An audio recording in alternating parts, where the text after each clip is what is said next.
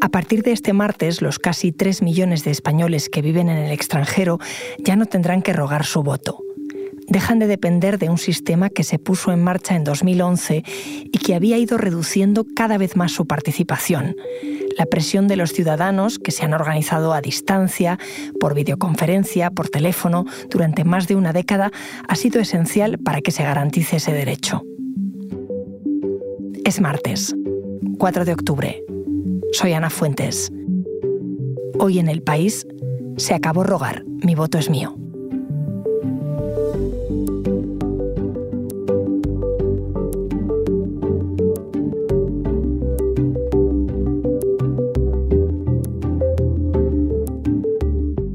Esta historia nos la trae mi compañera Marta Curiel.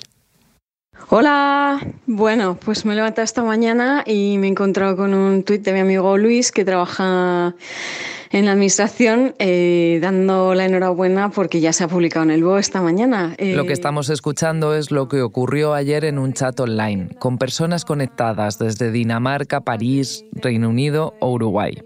Y lo que celebraban es que tras 11 años han conseguido el objetivo que les unió, poder votar desde fuera de España de una forma sencilla. Y nada, ya han empezado a, bueno, a, venir mensajes de enhorabuena, memes de qué bonito es esto. Eh, vaya trabajazo, en fin, gracias, no sé qué, pues cosas así, ¿no? Quien nos lo cuenta es una de las administradoras del chat, Berta Burguete, una antropóloga de 52 años que vive en Dinamarca. Berta forma parte de la María Granate, el nombre que se pusieron este grupo de ciudadanos. Días antes de la celebración le pedí a Berta que me contara cómo se había llegado hasta aquí y cuánto habían tenido que ver ellos en este cambio legislativo. Nuestra entrevista también fue por videoconferencia. Así llevaban ellos trabajando una década. Hola. Hola, ¿qué tal? ¿Qué tal? ¿Cómo estás? Berta es de Madrid, pero lleva viviendo en Dinamarca desde 2001. Así que sabía muy bien cómo era votar antes de 2011, cuando se aprobó el voto rogado. Facilísimo, porque tú realmente, vale, lo único que tenías que hacer era inscribirte en el consulado, eh, que era algo que, bueno, no todo el mundo hace, pero vaya, que es algo relativamente natural y que esperas, ¿no? En 2011 se cambió la ley y a partir de entonces aquellos que residían en el extranjero tenían que solicitar previamente las papeletas de voto la Administración ya no las enviaba de oficio a los inscritos en el censo. Así que votar se convirtió en una gincana burocrática que en la práctica convertía en casi imposible participar en las elecciones. ¿Por qué en ese momento? ¿Por qué se hizo y cómo fue ese año? Bueno, pues obviamente es, eh, sentirte mm, ciudadano de clase B, ¿no? Porque eh, solamente por el hecho de residir en otro lugar Mm, te quitan un derecho fundamental que está reconocido en la Constitución y que además la excusa que se daba, digamos, o la razón que se daba, era que eh, hasta los muertos podían votar, ¿no? Esa frase me sorprendió y quien mejor me la podía explicar era el periodista del país, José Hermida. Así que me fui a hablar con él al Congreso. Hola, ¿qué tal? ¿Cómo estás? Profesionalmente es un asunto que he seguido bastante de cerca, eh, porque yo casi toda, siempre he sido periodista en Galicia, y esta controversia se inició allí. Y, realmente eh, la iniciativa para implantar el voto rogado partió de Galicia. ¿Qué ocurría? Em, eh, una legislación a finales de los años 90 que concedía la nacionalidad española hasta los nietos de, emigrantes en el extranjero. Entonces, de repente, nietos de, esos emigrantes, que en muchas ocasiones ni siquiera habían estado nunca en su tierra, eh, se incorporaron al censo. Galicia llegó a tener casi el 15% del censo eh, electoral, que eran los llamados residentes ausentes. Bueno, a partir de ahí, aparte de que empezó una discusión sobre si eso no distorsionaba el voto, empezó a, descubrirse una serie de irregularidades en el voto en América Latina. Eh, eran los tiempos en que la Junta de Galicia estaba presidida por Manuel Fraga, el fundador del Partido Popular, y ahí, ¿qué irregularidades se empezaron a detectar? Pues sobre todo una que resultó clave. El censo estaba sin depurar. Eh, entonces había todavía personas muertas en el censo o personas que se habían cambiado de domicilio. Entonces se detectó y se comprobó que había los llamados agentes electorales, personas contra contratadas por los partidos españoles, en muchos de los casos, o casi siempre que se descubrió al menos, eran del Partido Popular, que iban por los domicilios donde sabían que esa persona ya no vivía allí, cogían las papeletas que se le habían enviado de oficio y las eh, eh, conseguían mandar y, y, mandaban el voto a España. De hecho, en elecciones gallegas se detectó casos aislados, pero se detectó votos de eh, personas ya fallecidas y que habían depositado su voto. Eh, a raíz de ahí, al final hay un consenso en el año 2011 en el Congreso de los Diputados, con una amplia mayoría, no unanimidad, pero casi casi, que se implanta el llamado voto rogado como garantía para evitar que se produzcan esas irregularidades. Lo que pasa es que la situación ya había cambiado completamente. ¿Y qué pasó? Bueno, lo que ocurre es que justo cuando se aprueba el voto rogado coincide con la época del gran éxodo de jóvenes al extranjero, después de la crisis de 2008. De repente hay una, gran avalancha de, españoles que se incorporan al censo. Eh, gente en aquel momento muy concienciada políticamente, además, por su propia situación personal, porque la crisis los había expulsado de su país, con muchos deseos de participar, y se encuentran con que lo que se había hecho yo creo que bien intencionadamente, para mm, eh, garantizar la, limpieza del proceso, se había convertido en un obstáculo insalvable. Mm, eh, mm, la petición de papeletas y todos los trámites posteriores, en la práctica, había anulado el, el, derecho al voto. Entonces se pasó de una participación en torno a un 25% y de repente se desploma hasta el 5% porque la gente no puede votar y justo además en el momento en que hay más españoles en el extranjero y esto sí, españoles vinculados al país. Entonces es cuando surge la marea granate y cuando todo el mundo se plantea que, mm, que digámoslo así, el tiro ha salido por la culata. porque, porque, el Estado no había hecho su trabajo, que era limpiar el censo. O sea, si, si lo que no se quiere es que un muerto reciba papeletas para poder votar, lo que hay que hacer es limpiar el censo. Eh, no impedir que el, el, colectivo de dos millones, bueno, por aquel entonces eran menos, ¿no? Pero ha ido aumentando y ahora somos casi tres millones. Creo que estamos en 2,7, me parece, ¿no? Lo que hay que hacer es limpiar el censo. Y esos españoles que vivían fuera no paraban de aumentar. Bueno, es que sí, sí, eso es. Yo recuerdo, fíjate, haber visto en 2008, mm, creo recordar una noticia en el país donde se hablaba de que la, desigualdad estaba creciendo a marchas forzadas y me alarmé y fue como ostras. Y de hecho guardé el recorte porque me pareció como un momento histórico muy importante y luego efectivamente fue así, ¿no? Y, y entonces en 2011 fue como ver una oleada de gente que venía a Dinamarca, ¿no? Con tantos residentes españoles en el exterior, decía Berta, empezaron a organizarse y a formarse. Claro, exacto. Aparte de los grupos de, del pues, el grupo de Facebook que teníamos y tal, teníamos reuniones periódicas, ¿no? Cuando había algún asunto que debatir a través, de, a través del ordenador, vamos, porque cada uno estábamos en una punta, o sea que eh, trabajando en diferentes cosas, ¿no? Y buscar, bueno, ¿y esto de los que no, son residentes, dónde está? Pues está en este Real Decreto, pues lo vamos a apuntar, tal. Hacemos una base de datos con todos los documentos, todas las leyes que nos afectaban, eh, ver dónde estaban, cuál era el razonamiento jurídico, preguntar a amigos, oye, esto, tú sabes, va, pues yo que de, electoral no sé nada, pregúntale a no sé quién. Eh, todo así, ¿no? Luego además hacíamos informes, hacíamos encuestas, en fin, que fuimos, eh, digamos que formando un conocimiento bastante sólido de lo que era la realidad. Eso te iba a preguntar, que, vosotros estabais, teníais vuestras vidas, estabais trabajando. sí, sí, nuestros trabajos y nuestras vidas y nuestras familias, o sea que esto ha salido de nuestro tiempo libre, ¿no? Digamos. La vida siguió pasando y llegaron las elecciones autonómicas de 2015 y con ellas las consultas de otros emigrantes. Berta me contaba que llegaban unas 2.000 o 3.000 en cada periodo electoral. es que nos llegaba de lo más variopinto, o sea, había gente desde emails que nos decían, quiero votar, y ya está, nada más, ¿no? Eh, bueno, ¿y cuál es tu problema? ¿No? Podemos ayudarte de alguna forma, ¿no? En concreta. Pero luego nos llevaba el caso de la señora esta mm, que vivía en, en las Islas de la Unión, creo que era. Que primero nos preguntaba si el Estado español le iba a pagar el billete de avión hasta París, que era donde tenía que ir para escribirse para poder votar. O si no, que si le iban a pagar el billete de avión para poder votar en España. Y luego ya eh, salió con esta idea peregrina que tenía una prima suya que, se le parecía mucho físicamente y que si le mandaba el DNI, pues que podía ir a la oficina de correos, hacerse pasar por ella y pedir el voto así, ¿no? O sea, esto realmente es un poco cómico, pero es trágico. El proceso era así. Tú te registrabas en el consulado, luego solicitabas el voto, te remitían las papeletas y votabas por correo o en una urna. ¿Problemas? Algunos países no disponen de un buen servicio de correo, otros tienen los consulados lejos y los horarios y plazos eran muy restringidos. También había dificultades en la actualización de datos o incluso fallos informáticos en muchas ocasiones terminábamos diciendo que no puedes votar, has perdido tu derecho a votar. Y esto, yo, recuerdo que lo compartíamos en el, en el, grupo de Facebook donde trabajábamos con verdadero dolor, ¿no? Le he tenido que decir que no puede votar, ¿no? Y bueno, es que era como súper doloroso, vamos. Todo esto se reflejó en porcentajes de participación del 1 y 2% en algunas elecciones. Y eso sobre la gente que sí estaba en el censo, porque otros, como la señora de Isla Reunión, nunca pudieron hacerlo. El proceso fue lento, pero en 2017 algo cambió.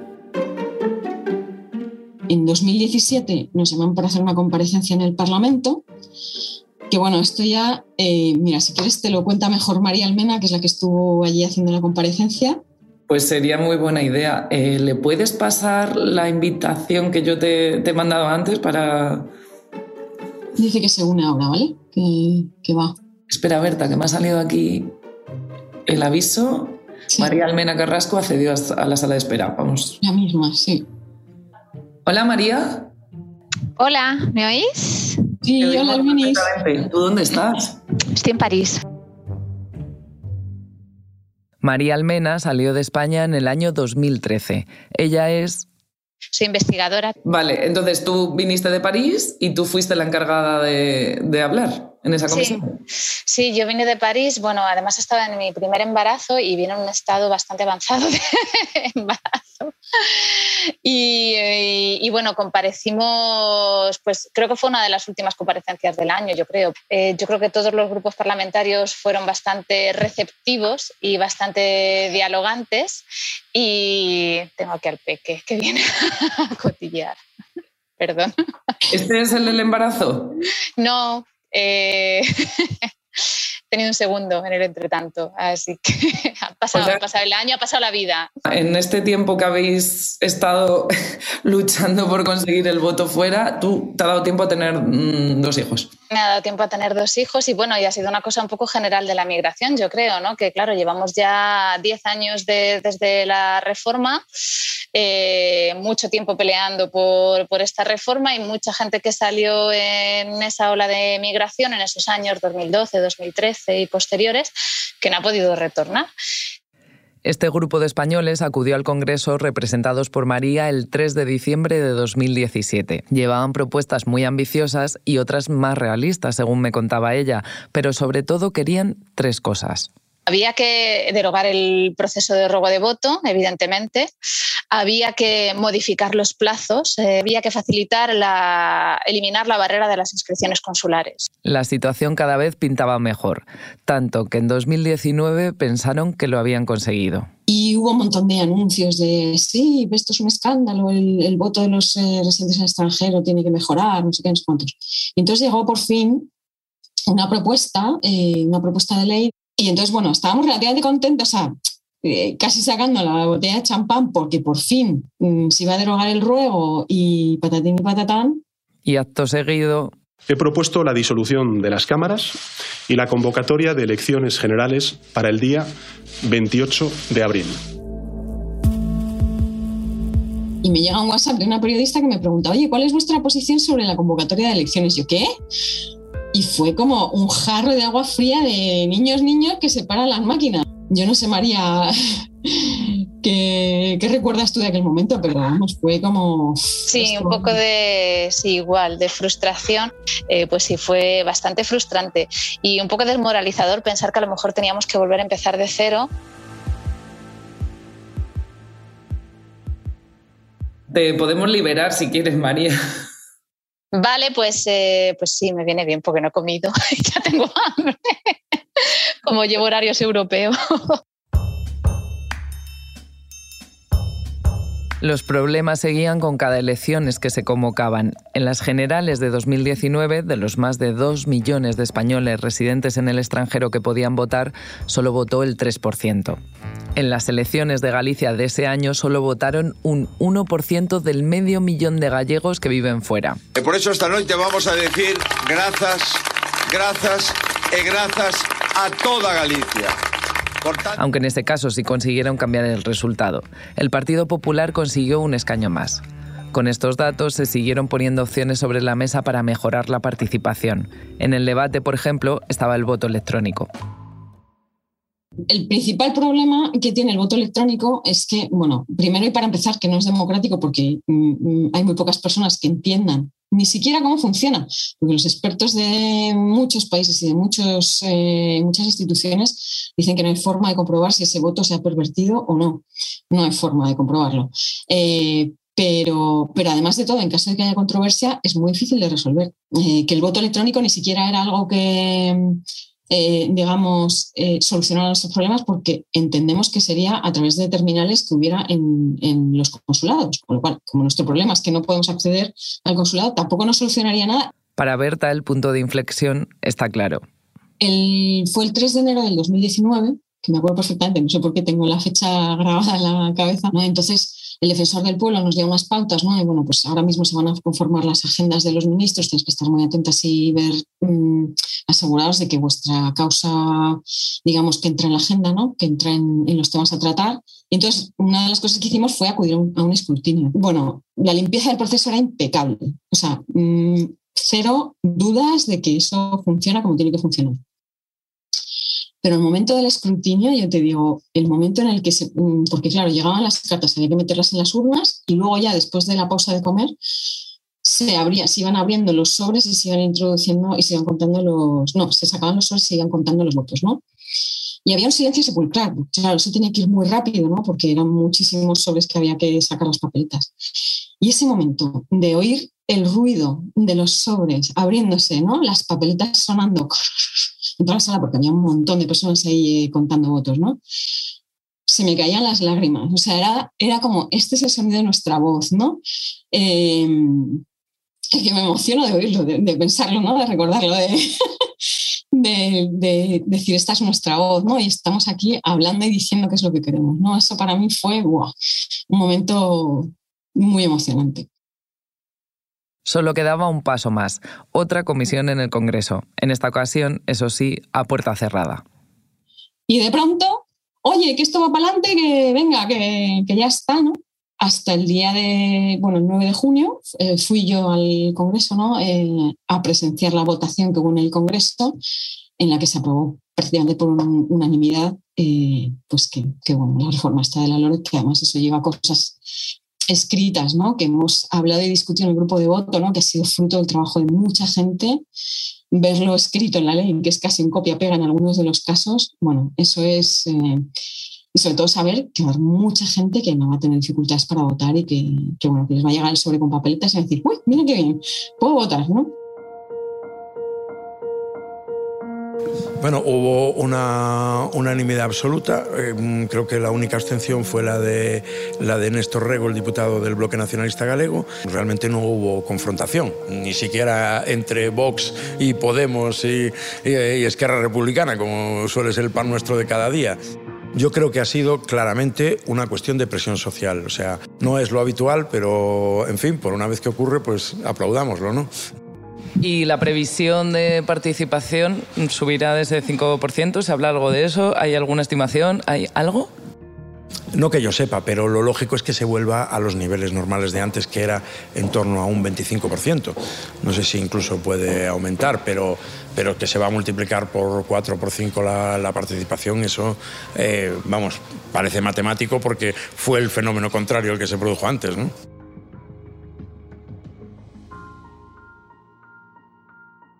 Y bueno, pues ahora nada, solo queda brindar. Vamos a hacer un brindis virtual em, en los próximos días y, bueno, a ver qué pasa con las elecciones de las que vienen, ¿no? Las de 2023, a ver cómo funciona la cosa y estaremos súper atentas y estaremos informando y demás, ¿no? De, de los nuevos procedimientos y todas estas cosas. Pero bueno, alegría.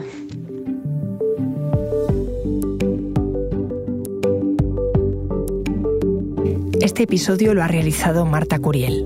La edición es de Ana Rivera. La grabación en estudio de Nicolás Chabertidis. El diseño de sonido de Nacho Taboada. Y la dirección de Silvia Cruz Peña. Yo soy Ana Fuentes y esto ha sido Hoy en el País. De lunes a viernes volvemos con más historias. Gracias por escuchar.